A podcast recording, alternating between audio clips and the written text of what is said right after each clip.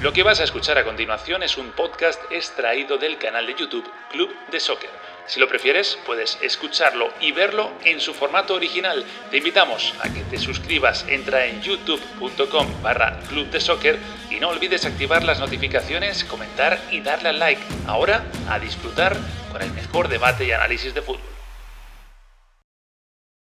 ¿Qué tal? ¿Cómo estáis? Bienvenidos a Club de Soccer un día más. Seguimos analizando partidos y lo hacemos ahora con ese Barça Osasuna, la goleada del Barcelona. Victoria consistente, ¿eh? 4-0 además yo creo que con muy buena imagen que se une a la que ya dieron también muy positiva en Champions ante, ante el Dinamo de, Kiev, allí en, en, Ucrania. Hoy un Griezmann mucho más participativo, parece que le fue bien esa entrevista con Valdano, no sé si será cosa de esa, pero es verdad que lleva dos goles en dos partidos. El tema de Mingueza, ¿no? Ese central que ha salido casi de la nada, porque pocos teníamos, teníamos en el radar y resulta que el Barça tiene central para, para rato, eso parece más cuando encima hoy se ha lesionado el Englet, y, hoy todo fue bien, ¿no? Tres puntos más, goles de Bradway, de Griezmann, de Coutinho y de Messi, con bonito homenaje, más bonito el homenaje que le ha hecho Messi a Maradona, que yo creo que el que le ha hecho el Barça en sí, porque ha sido bastante sencillo, eh, pero bueno, ahora vamos a ver qué les ha parecido también a, a Daniel Chapela, a Carlitos Suárez y a Bruno Bain, que están por ahí eh, preparados. Por cierto, se cumplen 100 días de Ronald Koeman al frente del Fútbol Club Barcelona y le vamos a pasar examen. ¿eh? Por supuesto que vamos a poner en nota y no solo nosotros, espero que vosotros también, aquí abajo en la zona de comentarios. Venga, comenzamos ya Club de Soccer para analizar este Barça 4, Osasuna 0.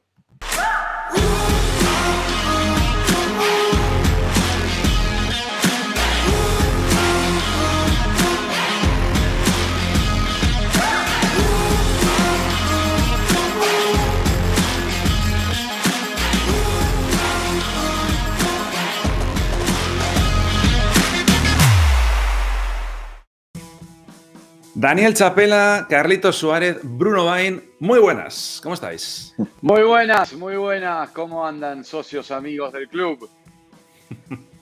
Nada mejor que estar en este club un domingo, un domingo a la mañana además. Su club de domingos, sí, ¿verdad? qué gusto chicos, qué bueno reencontrarme con todos ustedes. Bueno, hay partido interesante. No sé si será, puede ser que sea el partido más redondo del Barça desde que hemos eh, creado club de soccer, por lo menos de esta última etapa, yo creo que sí, por resultado, por, juego y demás. Ahora lo vamos a analizar, pero antes eh, arrancamos de manera tradicional a ver cómo hubierais titulado vosotros esa crónica que os hubiera pedido vuestro jefe de, redacción de este Barça 4 Osasuna 0. Ya sabéis que Dani va al último, así que ¿quién arranca? Carlitos o Bruno. Yo arranco eh, y si me lo pide, yo no tengo jefe, así que mm, ah. si yo hubiera tenido que hacer crónica, eh, la verdad que lo que va a quedar en la memoria de este partido, está bien que el Barça jugó bien, pero en la historia del Barça no va a estar este 4 a 0. Sí va a estar el homenaje que le hizo Leo Messi a Diego Maradona después de su segundo tanto, con toque celestial. Una muy buena victoria del Barça, como decía Nacho, no sé si es el mejor partido del Barça desde que hacemos club de soccer, pero sin duda el mejor partido del ciclo Kuman. Carlitos. Sí, vamos con el mío. Yo creo que eh, para todos, todos coincidimos el, bonito homenaje que hoy hizo Leo Messi con el gol y la camiseta de Rosario, de Newell's Old Boys, del Rosarino, y homenaje del 10, juego de 10. Como bien decía Bruno, no sé si es el mejor. Yo creo que este partido y quizás el de la Juventus en Turín han sido las mejores presentaciones de Ronald Koeman con el Fútbol Club Barcelona. Así que una muy buena victoria, victoria de 10, gran homenaje y creo que partido redondo. Ya hablaremos del tema lesiones, que evidentemente preocupa, pero yo creo que soy un poco positivo con el tema de las lesiones. Mejor que vengan ahora que vengan en mayo. Habléis mucho del homenaje y yo creo que Daniel Chapela también lo tira por ahí, ¿no? Sí, sí. Bueno, mi titular es el mejor homenaje posible, ¿no? Yo creo que hubo tres homenajes hoy eh, en, uno solo, ¿no? El homenaje formal, el que dio el Barça antes de empezar el partido, con, con, la camiseta colgada de la tribuna firmada por Diego Maradona, con el, el, el, arreglo floral que se puso en la mitad de la cancha, ese homenaje formal que fue emocionante. Eh, después hubo el, homenaje en el juego del, del Barça, que fue una, una versión coral de juego atildado, de juego asociado, probablemente la mejor versión del Barça de Kuman y después el homenaje de Messi, el más sentido, el más emocionante, la imagen universal, la que hoy está recorriendo el mundo cuando se saca la camiseta y muestra la 10 de Newells, que es la 10 de Maradona, ¿eh? no es cualquier cosa eso. Y, me parece que cerrando una semana que ha tenido tantas emociones, a mí no se me ocurre eh, una, una, mejor fotografía para cerrar el, el, momento que, que, implicó la muerte de un grande. ¿no? Ahí, además eh, hay que tener en cuenta que es una camiseta difícil de conseguir, porque solo se puso cinco veces esa camiseta, bueno, más los amistosos, eh, Diego Maradona, fue en el 93, ¿no? Además, eh, he leído, esto lo sabréis vosotros seguro, que él ficha por Newells para preparar el Mundial de, Estados Unidos, ¿no? El del 94, digamos. Correcto, eh, era como parte de una apuesta muy especial. Él se va al interior de la República Argentina, una especie de estancia para prepararse y, después de, eh, bueno, como tantas veces su vida y en su carrera, castigar su físico, bueno, volverse a poner en forma. Muchos eh, eh, ubican allí el origen del doping positivo, cosa que nunca vamos a poder saber. pero bueno, parte de esa puesta a punto es el ir a jugar a Newell's. Había una serie de partidos amistosos programados. En uno de esos, un chico, Lionel Messi, de seis años, le implora a su padre que lo lleve a la cancha y justamente eh, frente al Emelec la primera vez que Diego se pone la camiseta de News y la primera vez que Leo lo va a ver jugar en vivo.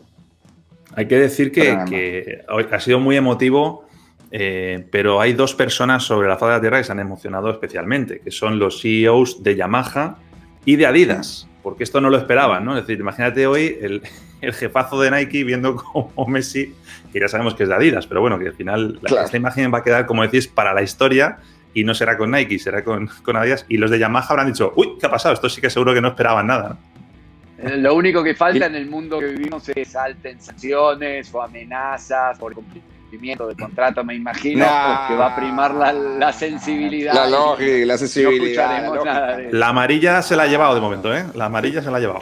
No, pero no le importa. Cosa que... No le importa, lo, tenía claro, ¿no?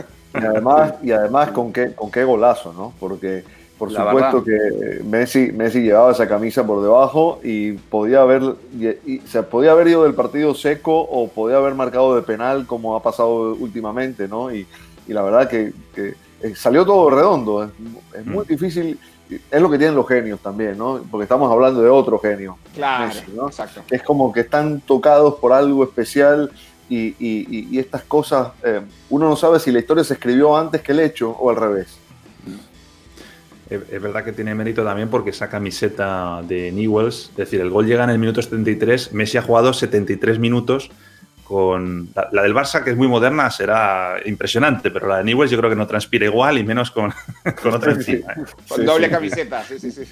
Habéis visto que habéis tocado todo la parte emocional y yo voy sacando los trapos sucios de la celebración, ¿no? Claro. del CEO de Nike, lo de la transpiración. Otra cosa que podría haber hecho también como homenaje y estuvo muy cerca es el gol con la mano, ¿no? Aunque ya lo hizo cuando Diego vivía. Es verdad. Bueno, pero hoy en día con el bar creo que es muy complicado que puedas homenajear a Maradona de esa manera, ¿no? Eh, es verdad. Bueno, de esto, algo que más que queráis destacar. Luego he querido empezar con esto, ya que lo tirábamos por ahí el tema de los titulares. Luego hablamos del, del, partido, pero bueno, sí que, sobre todo a la gente que a lo mejor, mucha gente que nos ve es gente muy joven, muy, muy joven. Y claro, pues, eh, Maradona le suena algo del pasado, eh, ahora está más reciente por el fallecimiento, pero sí está bien que también le expliquemos eso, ¿no? Es decir, que, no es el equipo con el que se recordará siempre a, Maradona, evidentemente, pero sí es el club que vincula a estos dos, a los dos eh, números 10, y que a lo mejor ese 10, salvo que me corrigáis y me digáis que está retirado, a lo mejor es la misma que se pone algún día Messi si cumple su promesa de retirarse en Rosario. Quizás. No creo que sea de esta marca, seguramente tengan otra sponsor y una contextura diferente. Sí, me refería al número, solo al número. ¿eh? Sí, sí, sí, sí, Pues más allá de que en ese Barça Osasuna ha habido un homenaje a Maradona, como era obvio, ha habido más cosas. Vamos a arrancar con, el 11 y así como que es un punto de, de inflexión, ¿no? Para, hablar ya de lo, de lo deportivo. Así ha salido hoy el Barça. Eh, recordemos que tiene muchos problemas en defensa Hoy era el segundo partido de Mingueza, luego hablamos de eso, Dani. Eh, ha vuelto a cumplir, digamos, con, con Desi y con Alba por los costados. Él está acompañado de Englet con Ter Stegen en puerta. De Jong, Coutinho, Pedri, Bradwitt, Griezmann, Leo Messi. Muy ofensivo el Barcelona y Osasuna. Bueno, ahí, aparece con, cuatro defensas. Al final han sido tres por. Creo que han sido tres centrales, si no recuerdo mal. Pero bueno, el equipo de, de Arrasate. A mí el Barça me ha gustado hoy desde el minuto uno casi hasta el final. Os diría que hay un momento ahí como de laguna en la que se desconecta un poco el Barça que después de marcar el primer gol. Hay unos minutos de, de sisteo y con el segundo se vuelve a, enganchar. Pero bueno, en general, ¿qué, os ha transmitido hoy este Barça? bueno, primero, Nacho, como la formación, las órbitas eh, de los ojos se las llevaban dos nombres, creo, Mingueza y Braithwaite como titular eh, desde el minuto uno. Eh, sin duda fue un muy buen partido, particularmente de Griezmann, muy conectado, con mucha sucesión de pases eh, la sociedad Griezmann, Messi, el propio Braithwaite arrastrando marcas, aparecía Coutinho también inspirado, eh, y, y, Griezmann muy conectado con toda la construcción de juego. Hubo varias sucesiones de toque, eh, algunas que quizás no terminaron en gran cosa, pero me parece que fue un partido muy completo el Barça de mitad de cancha para adelante, lo cual puede de alguna forma, si se quiere, minimizar o hacer menos pesadas todas las carencias defensivas, porque hay que decir que el inglés se fue lesionado, y que el Barça tiene muchísimos dolores de cabeza eh, con lo que hay atrás. Por suerte para ellos, la Champions con el 12 de 12 les da tranquilidad eh, de que ahí puedan jugar un poco con bueno, si, si, rotaron contra, contra el Dinamo de Kiev, me imagino que esta semana van a jugar eh, con el Barça Por cierto, habló Kuman, habló de Mingueza, habló del partido del canterano y dijo, los veo muy arriba, como tratando de calmar, dijo, y tuvo un par de errores. Ahí le mandó un recadito, evidentemente para que el futbolista espabile, sobre todo en ese momento del que, del que hablabas del partido, ¿no? Eh, Nacho, y, por eso el, regaño de, de Kuman en la rueda de prensa sobre un jugador al que fue a ver, le dijeron, mira, tenemos este central, anda a verlo, y, le he dado la posibilidad, y yo creo que, que ha respondido. Yo coincido con, con, Bruno, me encantó el partido de Griezmann, pero el partido de Pedri, lo, lo de Pedri me recuerda no sé si, si, compararlo a, al regreso, a la llegada de Bruno ¿eh? Fernández y su adaptación al, al, las comparaciones. Porque, porque, Bruno, porque Bruno Fernández ya era un jugador hecho. El, por el, Pedri venía de jugar en Las Palmas y todavía tiene mucho que dar y es todavía muy joven.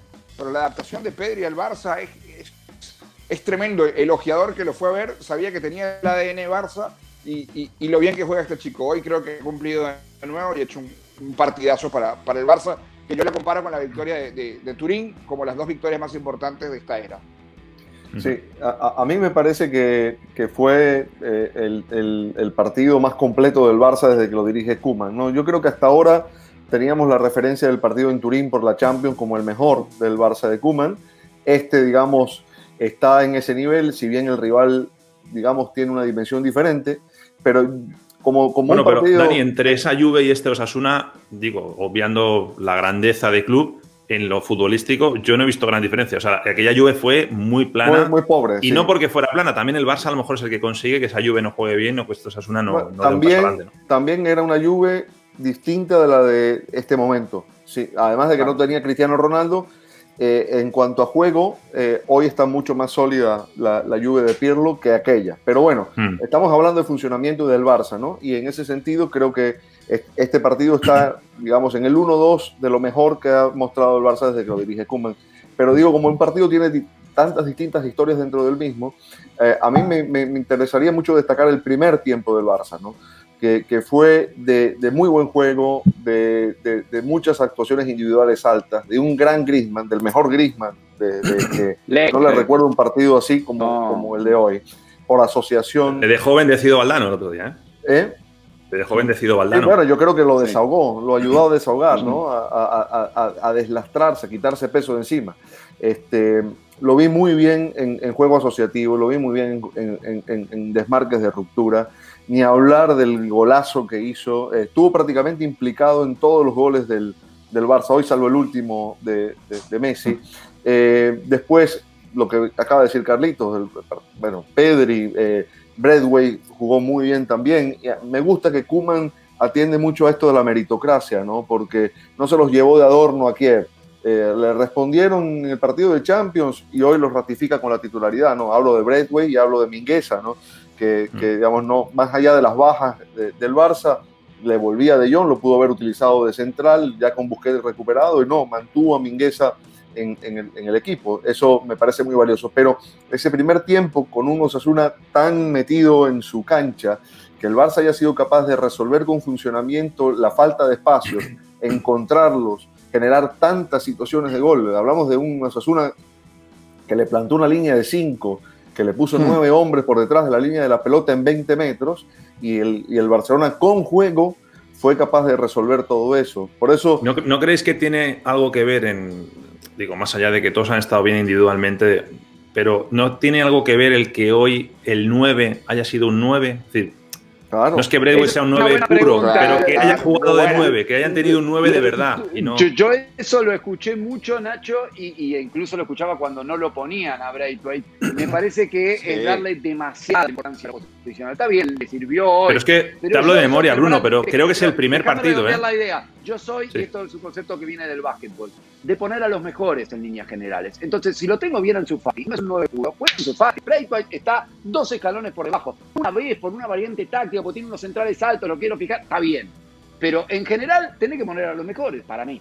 Yo estoy de acuerdo. yo, no, no, si yo no discuto eso, sí, estoy de acuerdo contigo, pero estoy tratando de buscar una, una explicación a por qué este Barça de hoy ha sido tan perfecto. Eh, y, insisto en eso, es decir, hablo de memoria, y corregirme si me equivoco, de la temporada que estamos ahora mismo, yo creo que es la primera vez que juegan con un jugador de 9 que está haciendo de 9. No está falso 9 Grisman, no está de falso 9 Ansu Fati, no está de falso 9 Messi. Eh, Por eso digo, yo también soy de poner a los mejores, pero a lo mejor tiene algo que ver. ¿Quiere decir eso que si lo hace siempre gana todos los partidos 4 a 0? No, no, no. no. Ah, bueno, pues estamos todos de acuerdo. Sí, sí, no, hasta, mañana. Lo que deja abierta la pregunta, deja, abierta la duda. Deja abierta la pregunta si, si, si realmente jugando así, jugando así siempre con el 9, van a seguir jugando de esa manera, porque hoy coincidimos todos que es el mejor partido del Barça. Que hará la pregunta para los próximos partidos si es precisamente con el 9 que juega mejor el equipo. Porque en el momento que no esté Bruno y Daniel y Nacho, en cualquier Bueno, es que no hay ese 9, claro, no existe. vendrá, la, vendrá la cuestión, ¿no? Pero un entrenador está, entre otras cosas, para, para, encontrar soluciones. Y cuando, cuando, cuando el equipo eh, se ha encallado en el funcionamiento, Kuman ha buscado esas soluciones. Incluso cuando ha tenido bajas como, como las que se han venido sucediendo. ¿no? no ha sido un técnico de quejarse por eso. Él ha buscado soluciones. Y en este caso, me parece que encontró una muy buena solución, primero, para, para sacar la mejor versión de Griezmann que por supuesto que está el, valor individual, pero también está el apoyo colectivo para que ese jugador brille. Y después para encontrar también la mejor versión de Messi, porque el, Messi de hoy es el Messi que hace tiempo venimos reclamando, no, no desde su condición individual, sino de cómo engrana dentro de un funcionamiento. Y hoy el, Messi de, de, estar interviniendo permanentemente en el juego, de, ser determinante en las zonas donde él puede serlo, que no haya tenido necesidad de ir hasta, hasta la zona de, de Pedri, de Bujés, de Young para pedir la pelota, sino que haya intervenido justamente en las zonas donde él es eh, desequilibrante. Hoy partió más de la derecha, eh, que de derecha centro, ¿no? que, que es ese hábitat donde él exprime también su juego. Eh, eso tiene mucho que ver con las soluciones que el entrenador va, va encontrando. Y, y, creo que en ese sentido, hoy la solución fue fijar la posición de Braithwaite. Lo había hecho en Kiev y, y la verdad es que, que eh, digamos, el tener un, un, 9 que, que, te puede rebotar, que te puede mover a los centrales, que te abre panorama para los que llegan en segunda línea, los Coutinho, los Griezmann, los Messi, termina siendo muy positivo. Eh, lo que no quita que en algún momento, dependiendo del rival, como bien dice Bruno, pueda, pueda variar esa figura y jugar sin un 9 de referencia. Yo quería aclarar una cosa porque estaba diciendo antes, es la primera vez que juegan con, un 9 arriba como referencia. Y decía, bien Dani, en Kiev ya pasó. Yo me refiero a la primera vez que juega eh, Messi, es decir, en, Kiev no jugó el equipo titular, jugó, no, jugó y jugaron. Entonces parecía más un experimento, ¿no? Hoy ya sí estaba en esa posición y detrás tenía eh, a toda la artillería, ¿no? Pues decirlo de alguna manera bélica. Eh, Dani, me querías hablar de Mingueza. Sí. Todo tuyo. Mira. Eh, Los demás también podéis hablar de Mingueza, ¿eh? que suena un poco. es que eh, primero quiero decir, algo respecto de eh, una cuestión que se repite desde hace tiempo, desde que esta directiva Roussel Bartomeu se empeñó en deshacer, en pisotear la masía. Porque la realidad, en, en lo que ha pasado con la masía en el tiempo reciente, es que el Barça fue cada vez más, desde el punto de vista estructural, quitándole peso a la masía. Para que, para que una cantera te, dé beneficios, tiene que haber un club que como filosofía tenga la cantera eh, eh, de elemento fundamental y un entrenador y un entrenador que como hacía Guardiola eh, encuentre en la cantera soluciones para como cuando se lesiona Piqué alguien del segundo equipo pueda aparecer y tener la confianza. Kuman lo ha hecho con varios. Y ahí están los Aleñá, y ahí está Pedri, que bueno, Pedri no es exactamente un jugador de la cantera, pero es un futbolista joven, ¿no? Ansu Fati, etcétera. ¿Qué tiene Mingueza? La verdad, a mí me sorprendió. Yo no te voy a decir que lo conocía. De hecho, Mingueza en el Barça B llegó a ser el tercer central. Es decir, tampoco es que, que, te venían los rumores. Por allí hay un central en el Barça que lo está No, el, central del B era Araujo.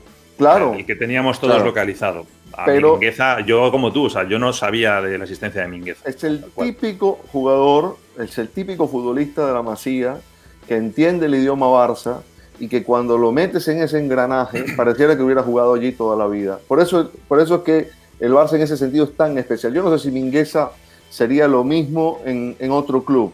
Aquí, con un equipo que ya, que, ya sabemos cómo se defiende, con tantos metros a sus espaldas, que tiene que tener centrales que, con buen primer pase, que, entiendan el juego de salida apoyando con el arquero, todo eso que sabemos que, es el juego del Barça, el juego de posición, lo tiene Mingueza, es un idioma que ya tiene aprendido, encajó muy bien. Es decir, eh, el partido de Kiev y el partido de hoy, los dos fueron partidos muy redondos. Es verdad que tuvo un par de errores puntuales, sobre todo uno en el segundo tiempo en salida que casi le cuesta un gol al, al, Barça. Eh, pero yo digo que ahí hubo complicidad de Firpo también que lo, que lo complicó con una, con una pelota que lo tomó mal perfilado.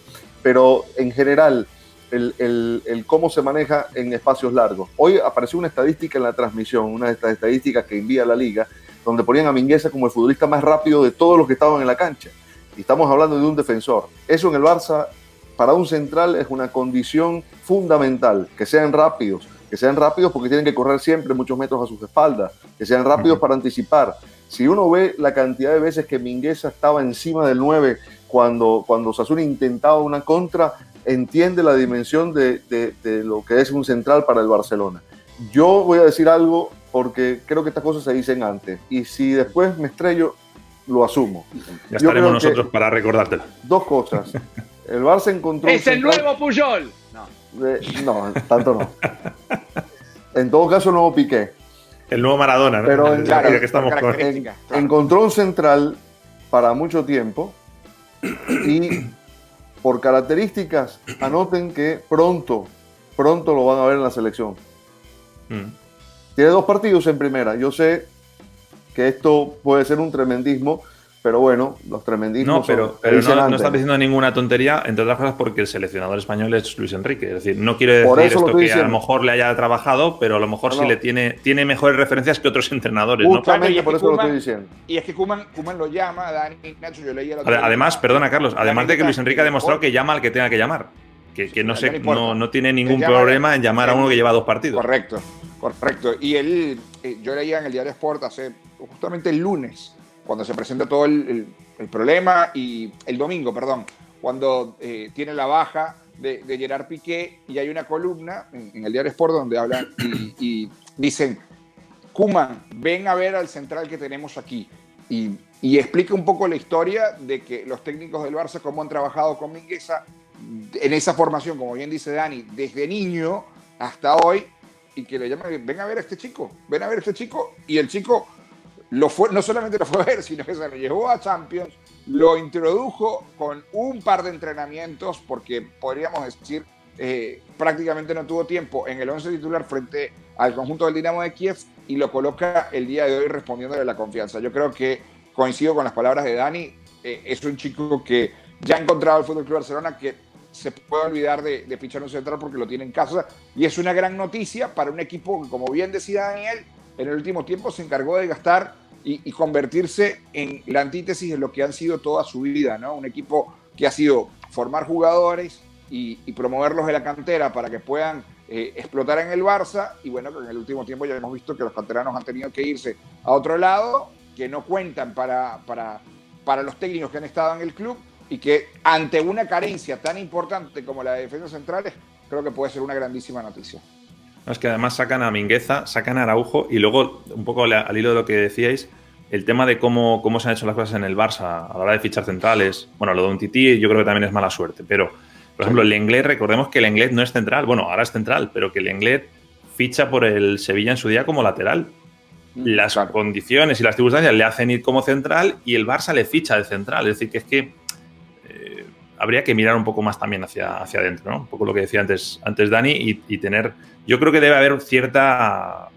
No sé si llamarlo descoordinación o falta de comunicación dentro de lo que es el club no en lo que es las categorías inferiores, sino de, las categorías inferiores hacia el primer equipo. Y a lo mejor con esto de Kuman ahora se puede solucionar. Mira, mucha gente dice esto de la Masía por, por desconocimiento. Eh, el Barça no dejó de producir futbolistas en la Masía. Lo que dejó fue de, promoverlos. De, de, darles oportunidad. Y, sería interesante algún día hacer la lista desde, insisto, Roussel Bartomeu en adelante, de cuántos futbolistas de la Masía acabaron terminando su proceso de formación en otros clubes de Europa. Incluso hoy muchos de ellos están en la selección española, eh, provenientes de otro, Dani Olmo o Adama Traoré. O, Hay, una lista extensa. Grande. De, que era fenómeno propio del Madrid en su época, ¿no? Durante muchos años. Exacto, exacto. Entonces no es un problema de que la cantera eh, eh, haya perdido su esencia, pero también en el proceso, en el camino, que Rosell no solo dilapidó dinero y no solo destrozó las estructuras del equipo, sino que se encargó de eh, herir a su patrimonio, ¿no? De su patrimonio de talento, de juego, la masía, despidiendo entrenadores, quitándole recursos, permitiendo que jugadores eh, de, las divisiones inferiores escucharan ofertas de clubes europeos por no mejorarles el contrato eh, y una larga lista de cosas. Pues sí, oye, no quería mm, cerrar eh, sin hablar de esto que os muestro, que es los 100 primeros días de Kuman, que se cumplieron entre semana después de ese partido contra, contra el Dinamo de Kiev.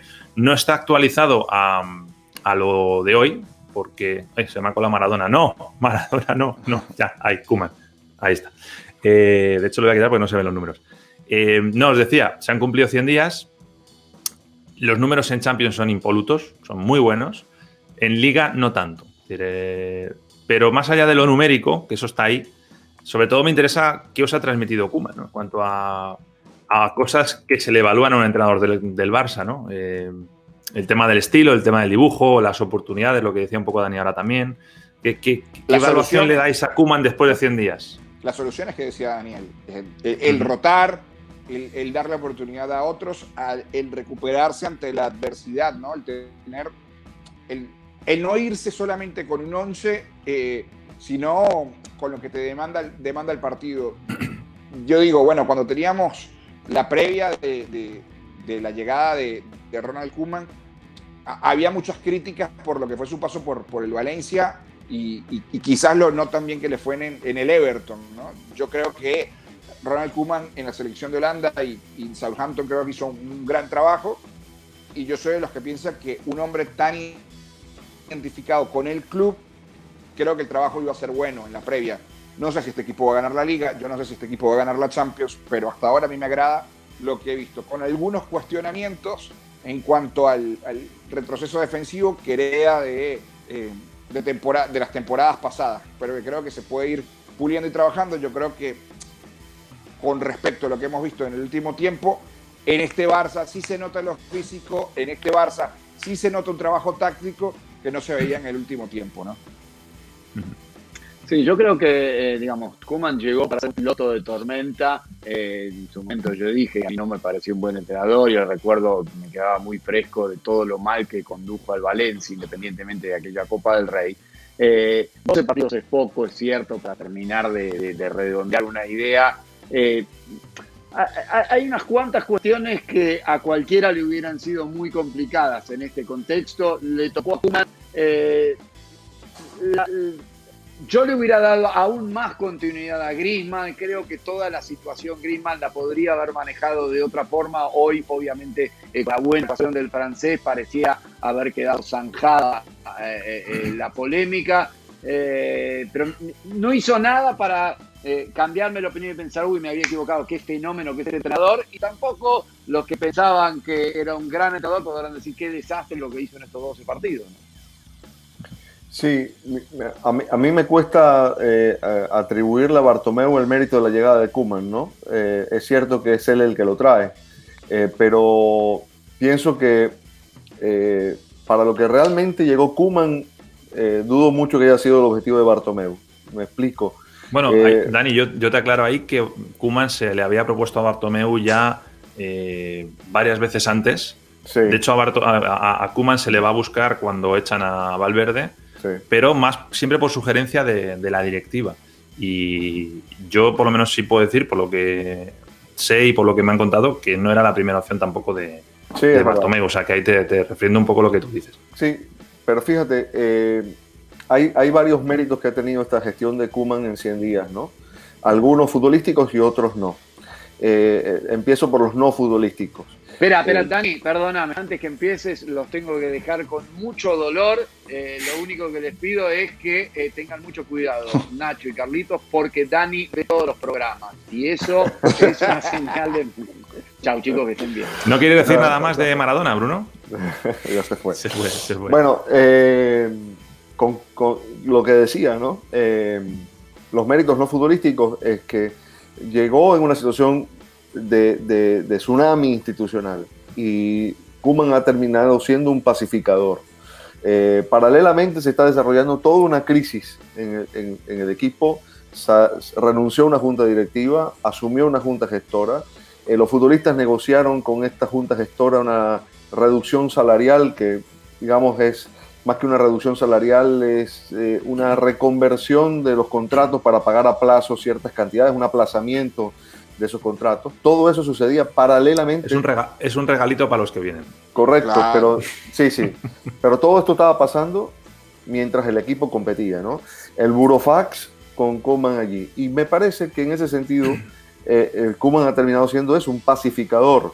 Eh, un, entrenador que por lo menos de, de puertas para adentro ha generado ha generado calma.